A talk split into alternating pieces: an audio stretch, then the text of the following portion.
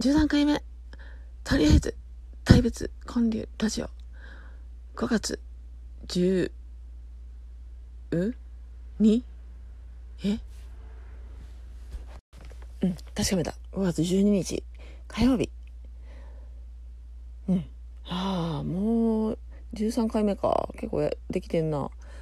昨日ね、ちょっとね、ツイッターでね、私の声がね、なんか暗いとかね、嫌な感じとかで書かれとってね、まあ理由はね、わかるんですよ。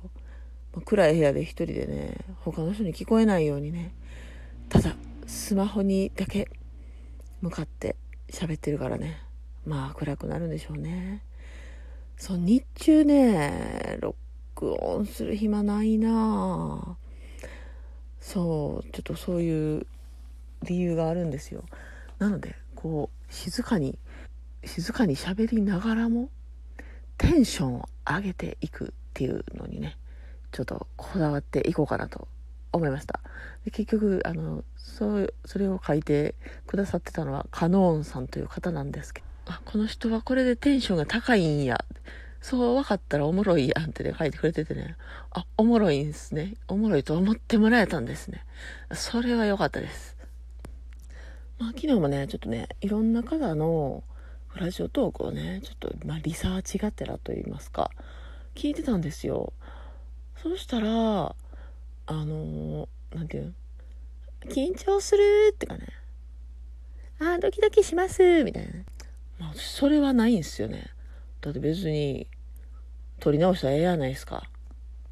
で、あとは、あの、まあ、絵描く人は、まだそんないないなと。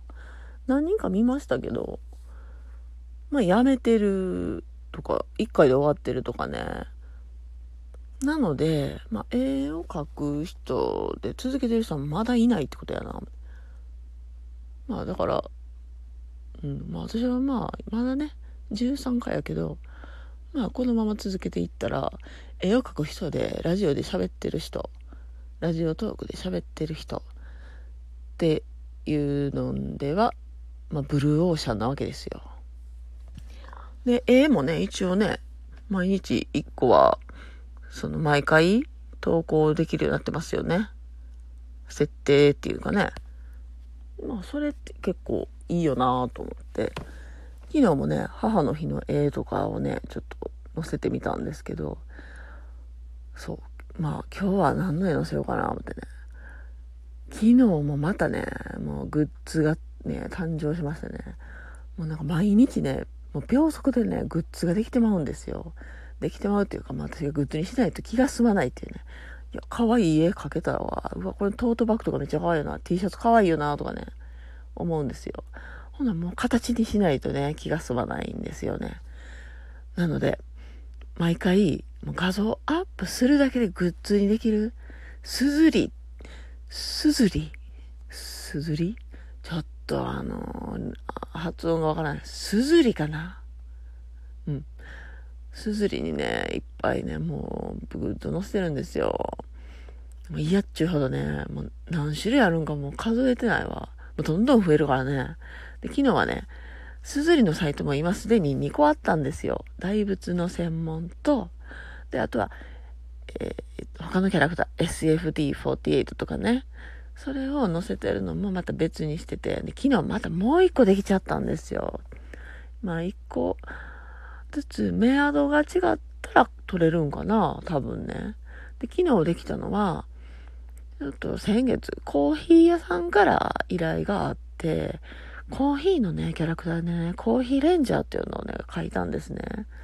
で、それでドリップバッグの一個一個に、えー5種類の絵を描いてまして、赤、青、緑、黄色、ピンクっていうね。で、レッドは、何々を届けるよ、みたいな。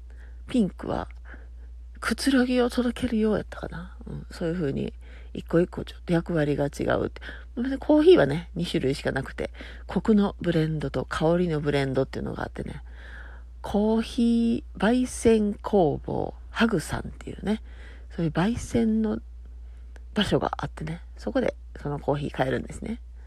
で、通販もやってるんですけど、で、そこで T シャツが欲しいんですけど、うちも、あのー、そういうの作ってもいいですかっていうのが昨日ありまして、もう早速、もうそのままのね、絵をね、まあ、すずりでアップしようと思って。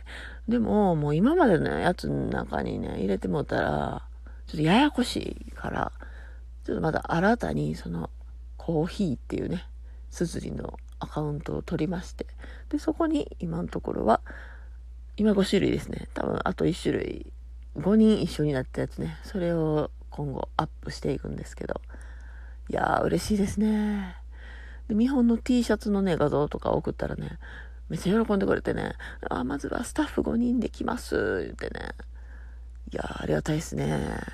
で、そのコーヒーもね、まあ先月の下旬に売り出したとこなんですけど、もうなんかいきなり売れ筋商品になったみたいでね、見た人はまず買ってくれますってね。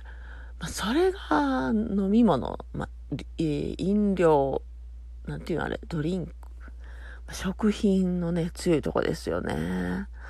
グッズは毎日買わないけど、食べ物、口に入るもの、飲むものはね、毎日買いますからね。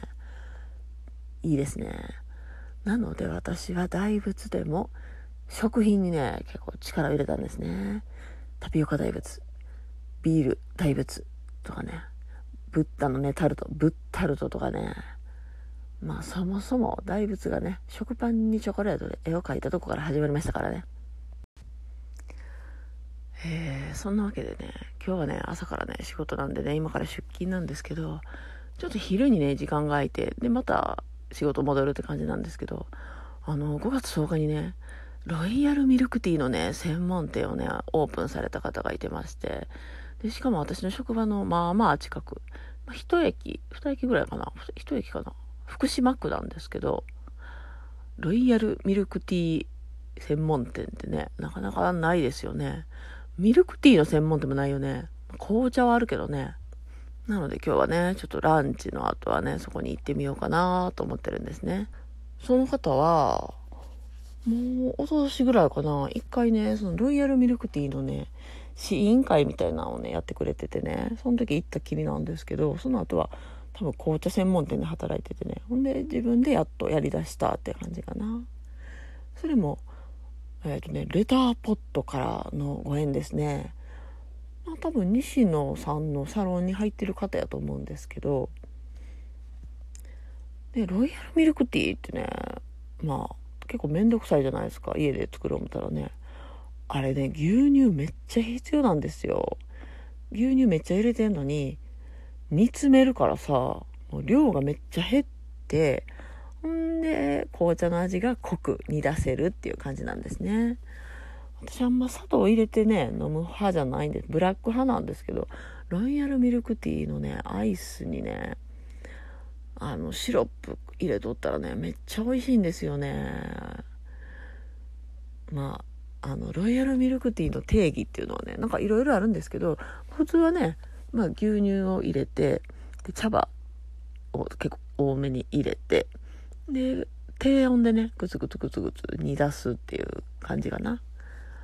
で、あのー、梅田に、まあ、昔からある喫茶店があってね、行ったんですよ。